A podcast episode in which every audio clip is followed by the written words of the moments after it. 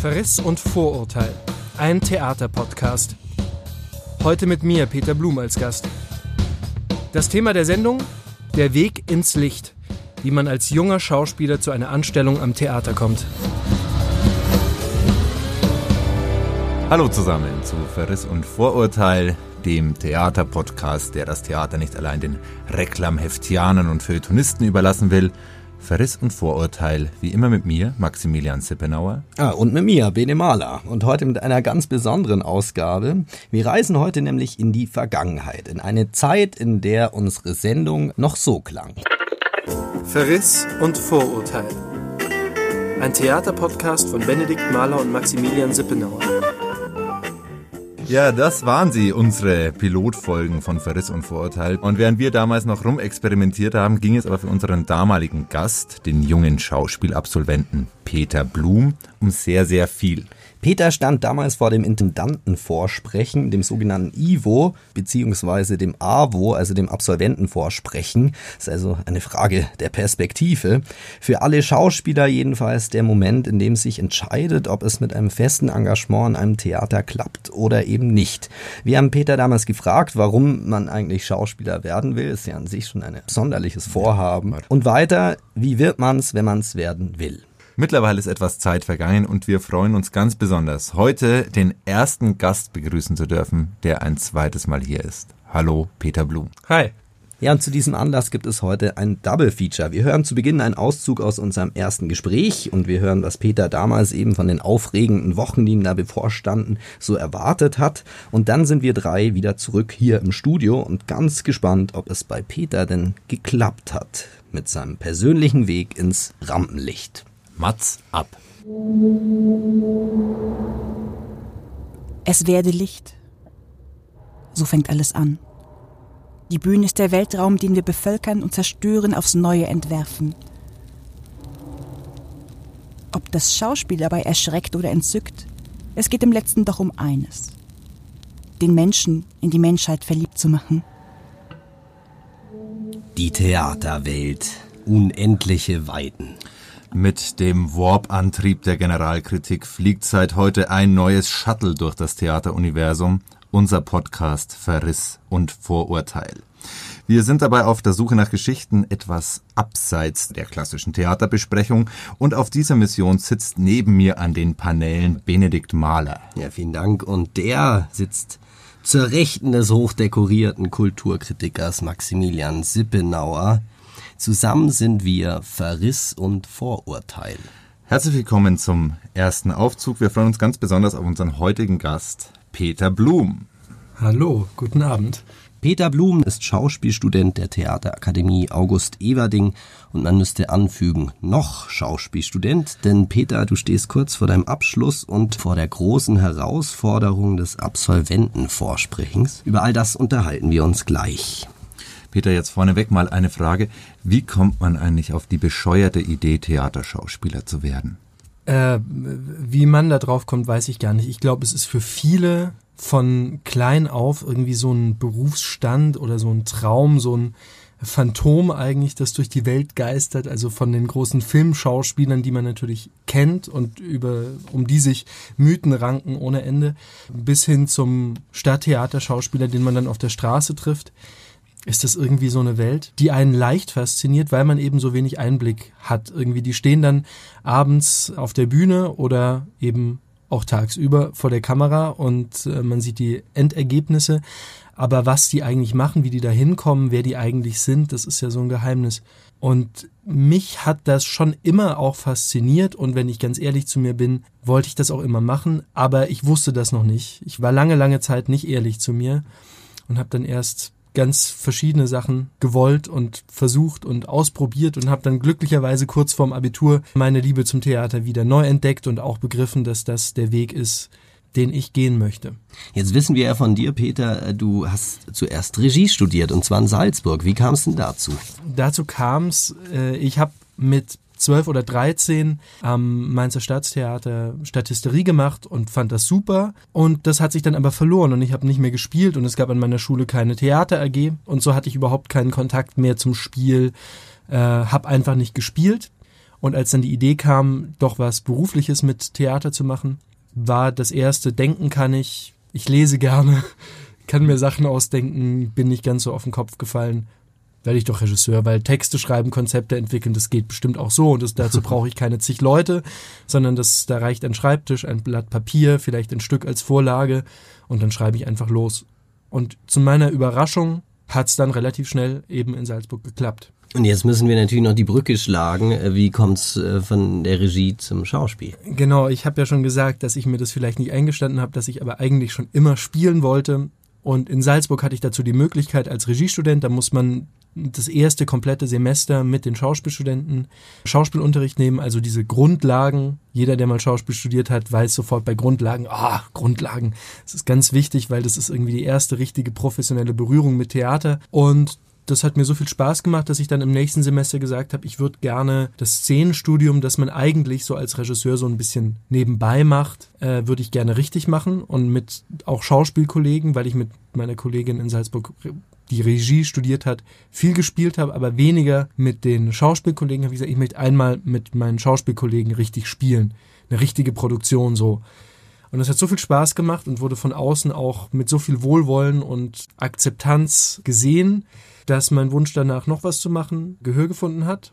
Und irgendwann habe ich dann mehr gespielt als inszeniert, was natürlich nicht geht, wenn man Regiestudent ist. Also habe ich beschlossen, Salzburg zu verlassen und es nochmal zu probieren. Ja, vielleicht äh, erzählst du uns kurz, was für, was für Qualitäten hattest du denn? Was hat denn die anderen so fasziniert an deiner Art zu spielen? Ah, das ist eine gute Frage.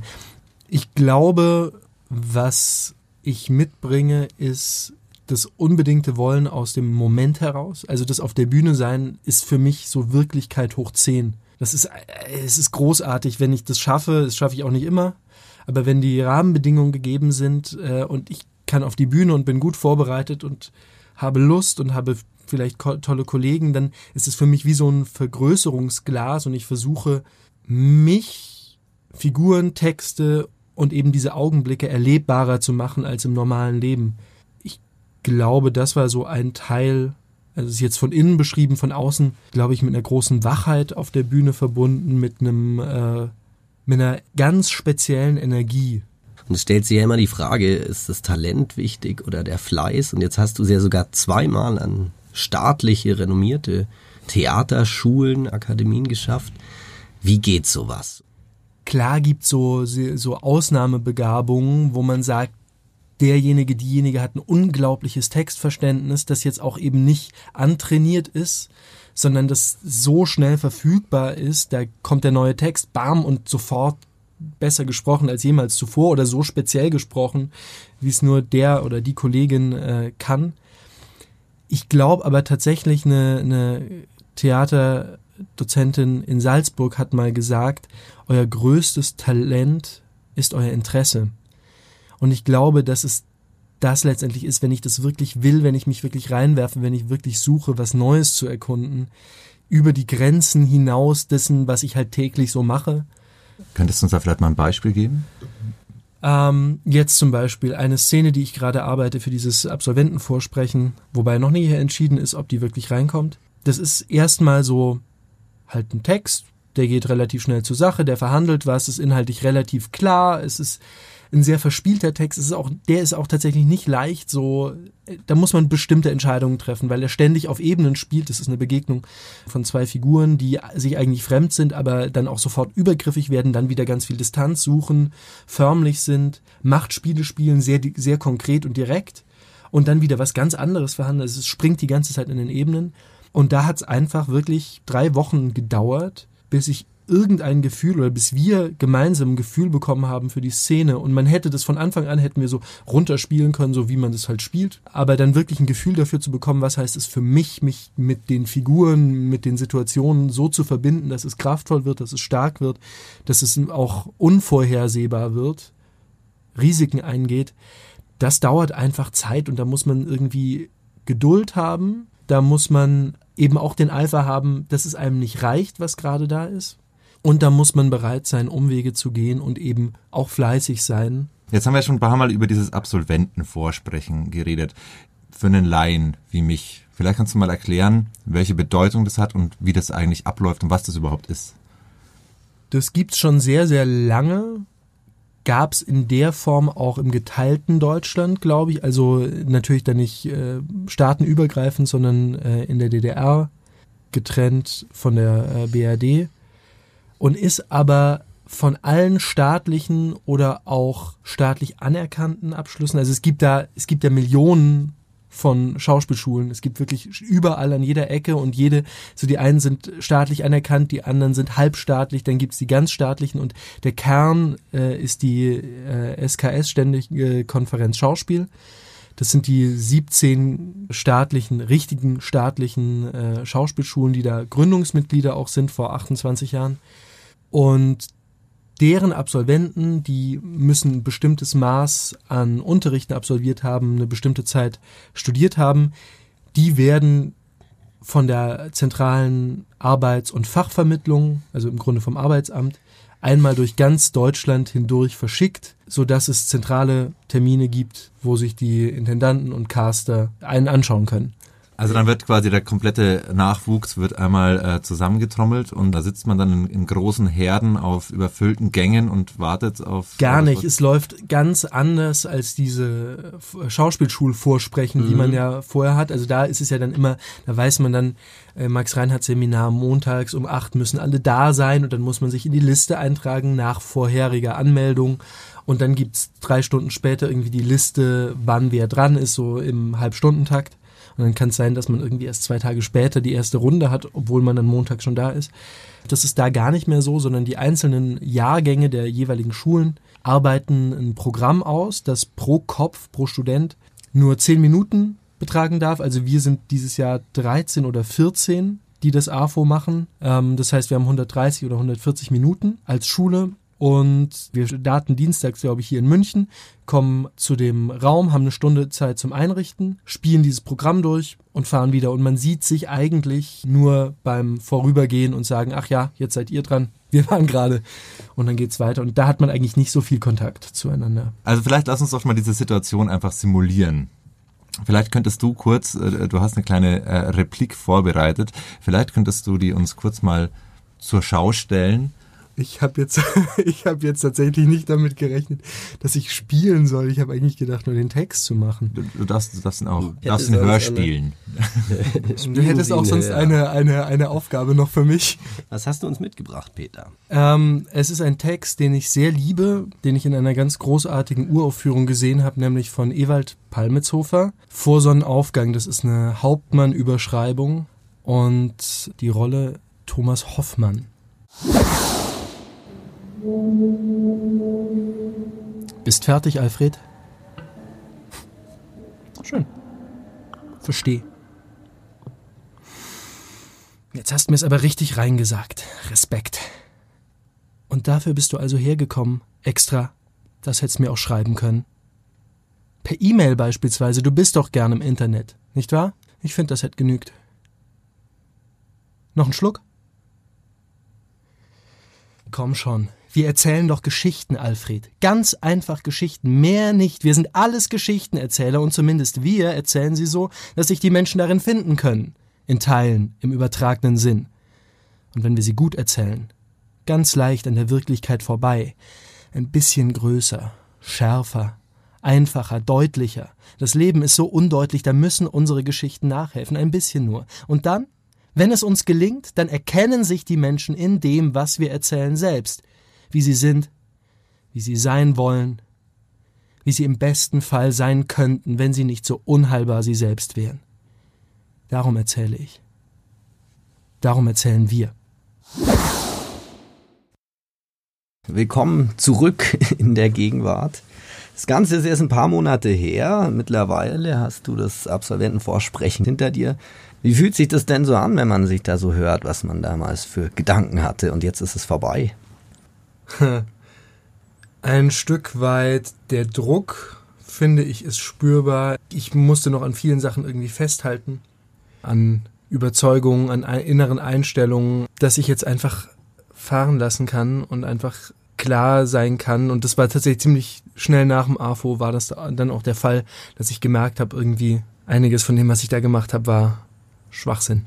Ich weiß auch damals in der Sendung, du warst echt sehr angespannt. Jetzt mal kurz die Katze aus dem Sack lassen. Wie ist es denn jetzt eigentlich gelaufen, dein Vorsprechen? Also das AFO an sich nicht gut. Mal jenseits von äh, Nachfragen und Na Nacheinladungen dann ähm, muss ich ganz ehrlich sagen, dass ich extrem unzufrieden bin mit allem, was da passiert ist. Einfach nicht glücklich, weil viele verschiedene Faktoren da zusammenkommen. Also es ist eben der Druck auf allen Seiten, also von den Leuten, die das mit uns machen, den Dozenten, als auch auf unserer Seite. Und da trifft man dann doch oft nicht die richtigen Entscheidungen. Was für eine Entscheidung war denn eine falsche Entscheidung, die du getroffen hast? Also oder? so eine bestimmte Rollenauswahl, eine bestimmte Art daran zu gehen und zu spielen. Und dann halt tatsächlich mit dem Gefühl, irgendwelche Kohlen aus dem Feuer holen zu müssen. Äh, jedes Mal, wenn ich auf die Bühne gekommen bin, noch mehr Druck, noch mehr. Äh. Ich finde tatsächlich, witzigerweise das, was wir so in einem Schnipsel aus der letzten Sendung gehört haben, dass ich gesagt habe, ich gehe da hoch und versuche irgendwie das zu erleben, was ich erleben will und das zu erzählen und das zu sein, was ich will. Ich glaube, das ist der Kernpunkt, den man halt leicht verliert. Erklär uns doch mal kurz die Situation. Also du hast es ja uns in der letzten Sendung ungefähr so das Prozedere erklärt, aber wie war es denn jetzt? Also du trittst auf die Bühne, wer saß da, was hast du gesprochen? Es gibt dieses Programm, das wird erarbeitet über Wochen, irgendwie mit verschiedenen Dozenten, wo dann auch relativ lange offen gehalten wurde bei uns, was denn gespielt wird und warum was gespielt wird und eigentlich, also ich glaube, da haben wir auch noch enormes Potenzial an Transparenz, warum welcher Lehrer meint, das sei geeignet oder das sei weniger geeignet oder wie man gesehen wird. Das ist ja da schon massiv ein Thema, also eben welchen Typus man darstellt, was für Rollen man angeboten bekommen möchte. Und es ist dann halt dieses Programm und das haben wir viermal, glaube ich, bei uns in der Hochschule, an der Akademie gespielt, vor offenem Publikum, da konnte kommen, wer will und dann haben wir es insgesamt viermal auf einer Tour gespielt, die abdeckt äh, Münchner Kammerspiele, Hochschule für Schauspielkunst Ernst Busch in Berlin und Rheinisches Landestheater Neuss sowie äh, Theater in der Josefstadt in Wien.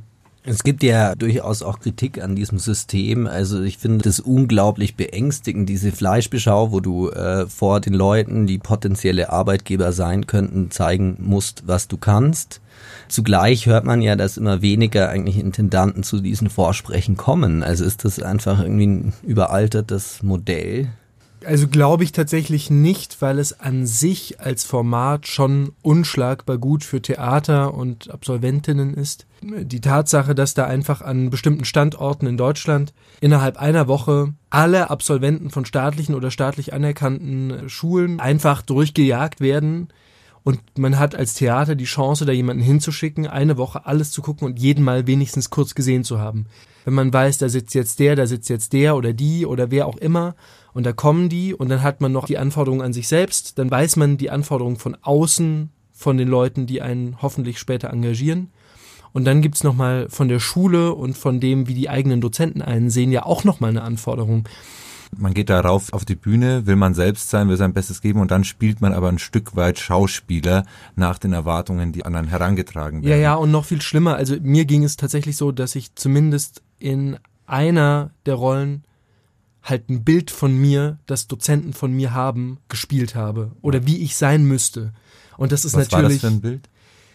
Gute Frage. Ich könnte das nicht mal so genau sagen. Ich habe nur gemerkt, dass das auf eine Weise grob sein soll, was dann gerne so gelabelt wird als männlich, was ich Schwachsinn finde. Ja, weil nur weil jemand männlich, also dass du eine besonders ja, eben, männliche nee, Ausstrahlung Nee, eben, ich meine halt genau das, dass, äh, dass ich grob sein sollte, was dann gelabelt wird als männlich. Aber Grobheit an sich ist, hat ja erstmal mit Mannsein nichts zu tun, wobei das ja auch schwierige Begriffe sind. Und eben weil sie so schwierig und so komplex sind, ist es dämlich zu sagen, du musst jetzt grob sein, damit du mal männlich bist. Das wurde mir auch so nicht gesagt, aber es wurde auf eine Weise unterstellt oder ich wurde da in eine Ecke hineingejagt, in der ich mich dann auch prompt einfach komplett verfangen habe. Bevor wir genau das mit, mit dem AWO machen wollen, was du gemacht hast, nämlich einen Haken dahinter. Ja. Eine letzte Frage. Ähm, wie war denn der Umgang mit den Kollegen? Also wir stellen uns das natürlich jetzt irgendwie auch so vor, krass, da ziehen einige mit dir da ins Rennen. Alle wollen ein Festengagement. Mhm. Wie war denn der Umgang? Unterschiedlich. Sehr unterschiedlich. Ich glaube, angesichts des Stresses gibt es immer die Leute, die sich dann in sich selbst zurückziehen und einfach versuchen, ihr Ding zu machen ohne Rücksicht auf Verluste, also die dann kommen, die die Bühne auf eine Weise einnehmen, die dir auch manchmal das berühmte Loch graben, äh, aus dem du dann dich rausarbeiten musst. Also bei uns war das auch noch von der Struktur her so schwierig, weil wir kein durchgehendes Programm hatten, sondern wir hatten Szene nach Szene nach Szene. Und diese Szenen waren in sich alle relativ schlüssig gebaut, mit einem Anfang, einer Steigerung, einem Höhepunkt und einem Ende, wo dann die Spannung losgelassen wird. Also es sind jedes Mal so kleine Minibögen gewesen. Und darum bist du auf die Bühne gekommen, nachdem Kollegen gerade einen Höhepunkt gespielt haben, es haben fallen lassen über den Atem, gelöst. Und dann kommst du in den absolut Null Energieraum einer Bühne, weil gerade eben eine hochemotionale Szene und du fängst wirklich bei Null an. Und das ist manchmal, gerade wenn dann auch äh, offstage die Kommunikation untereinander nicht so passt, ganz schön anstrengend und auch richtig nervig. An sich merkt man sehr, dass die jungen Schauspielerinnen etwas Neues, einen neuen Teamgeist, einen neuen, eine neue Kollegialität bringen, wo es, glaube ich, auch den mächtigen und den bösen weißen Männern äh, im Theater nicht mehr so leicht fallen wird, uns gegeneinander auszuspielen. Ja, da sind wir schon bei einem ganz wichtigen Punkt, und zwar dem Punkt der Fairness. Wir haben uns jetzt auch noch mal ein bisschen schlau gemacht und oft kam einfach die Kritik, dass es strukturell eben das Problem gibt, dass einfach viel mehr Männer als Frauen genommen werden, leistungsunabhängig. Woran liegt es und konntest du das auch so beobachten? Also wir, es gibt ja jetzt nicht irgendwie einen Katalog, wo dann abgehakt wird und man sieht dann, jeder sieht, wer wo unterkommt und ob jemand unterkommt oder nicht. Das gibt's ja nicht. Also von daher weiß ich gar nicht, ob das jetzt dieses Jahr so ist, ob von den Absolventen erstmal ist anzunehmen, dass es mehr Männer sind allein von den Leuten, die äh, absolviert haben. Aber wie das ganz im Einzelnen aussieht, weiß ich natürlich überhaupt nicht, weil ich habe den Überblick nicht. Was aber halt ein Fakt ist, dass Theatermacher heutzutage immer noch weitgehend nach Kanon besetzen. Und da gibt es nun mal viel mehr Männerrollen, viel mehr tragende Männerrollen als Frauenrollen. Und nicht jedes Theater ist bereit, da Sachen zu probieren, sondern die bleiben dann fest. Hamlet muss ein Mann sein, Laertes, Polonius, allein die Namen, ich könnte aus Hamlet irgendwie, glaube ich, 20 Männernamen erzählen und zwei Frauen, glaube ich, Ophelia und Gertrude, Mehr gibt es, glaube ich, in dem ganzen Stück nicht mit Namen. Das zeigt halt ganz stark, dass es da einen massiven äh, Sexismus gibt, einen strukturellen, der einfach wirkt. Und das ist ja immer das, was gesagt wird, auch schon in Schauspielschulen. Es gibt halt einen größeren Markt für Männer. Ja, nee, aber wenn es halt dann nur noch Frauen gibt, dann müssen halt die IntendantInnen irgendwann Frauen nehmen. Und das wäre ja auch gut. Oder vielleicht auch Leute, die nicht dem binären äh, Schema entsprechen. Ich würde noch mal ganz kurz beim AWO bleiben.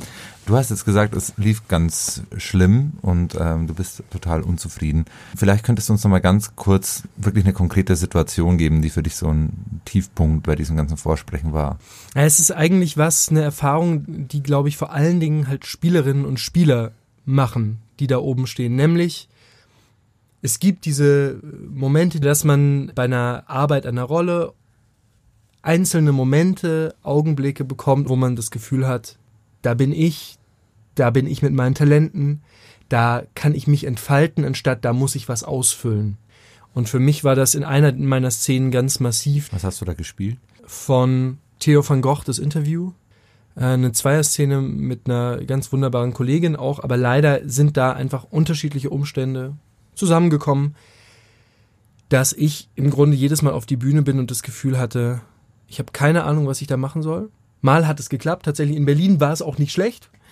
Aber äh, meistens wusste ich nicht, was ich da tun soll und hatte das Gefühl einer permanenten Selbstverleugnung. Wie hast du denn die, die Zeit danach jetzt verbracht? Du hattest keinen Unterricht mehr, es war jetzt erstmal nichts in Aussicht. Was hast denn getrieben? Also ich habe zuerst mal äh, noch ein wundervolles Regieprojekt mit einer Kommilitonin gemacht. Das hat einfach ganz, ganz großen Spaß gemacht. Das war richtig toll. Da habe ich auch zu meiner Spielfreude wieder zurückgefunden.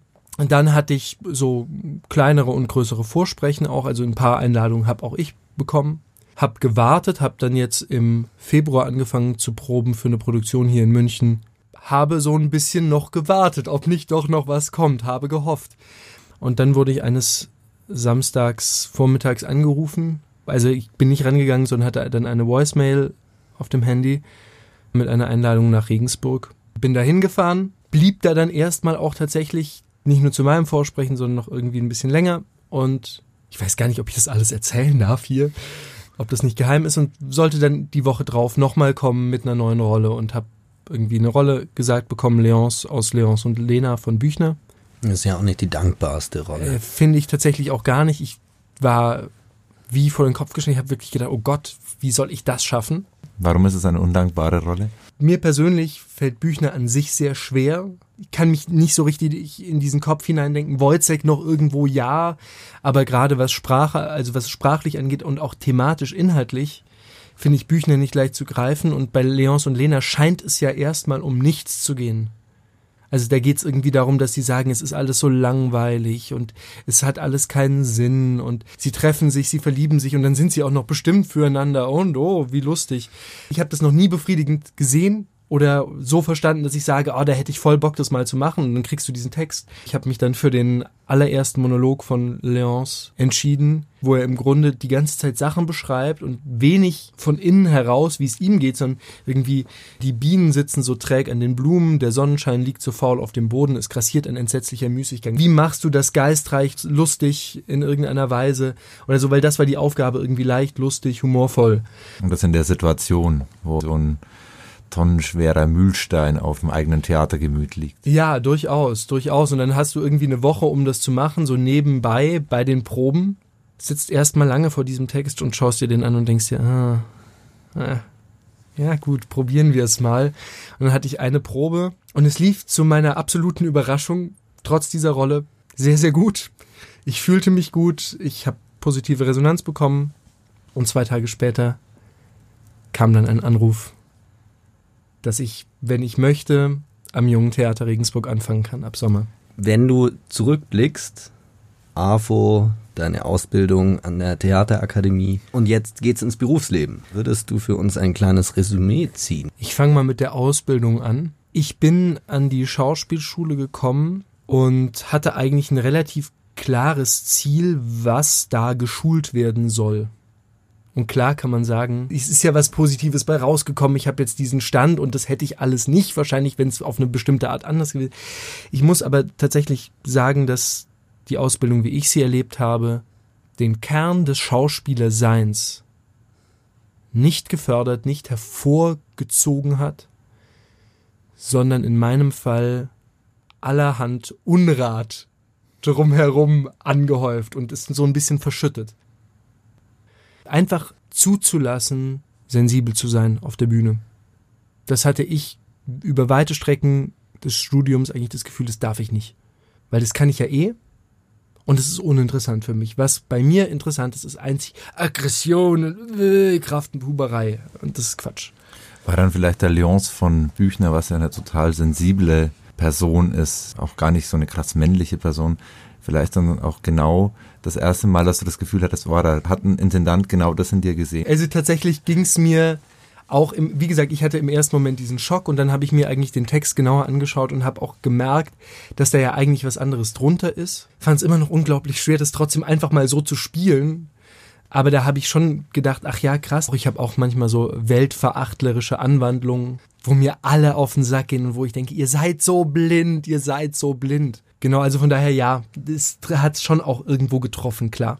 Peter Blum, es soll immer noch Leute geben, die so verrückt sind, Schauspieler werden zu wollen. Sei ein Mentor. Auf was muss man sich da gefasst machen? Es wird immer an einem gezerrt werden. Ich kann tatsächlich jedem nur raten und jeder, der die das machen will, zu wissen, wer man ist oder auch vielleicht den Zweifel, dass man es gerade nicht weiß, zu akzeptieren und ihn mitzunehmen auf die Bühne. Dieser Tage hat ja der großartige Jens Harzer äh, den Iflandring verliehen bekommen. Jens Harzer ist durchaus technisch ein hervorragender Schauspieler, aber was wirklich ihn ausmacht und was, was ihn fantastisch und großartig macht, ist, dass er seine Art hat, das zu tun.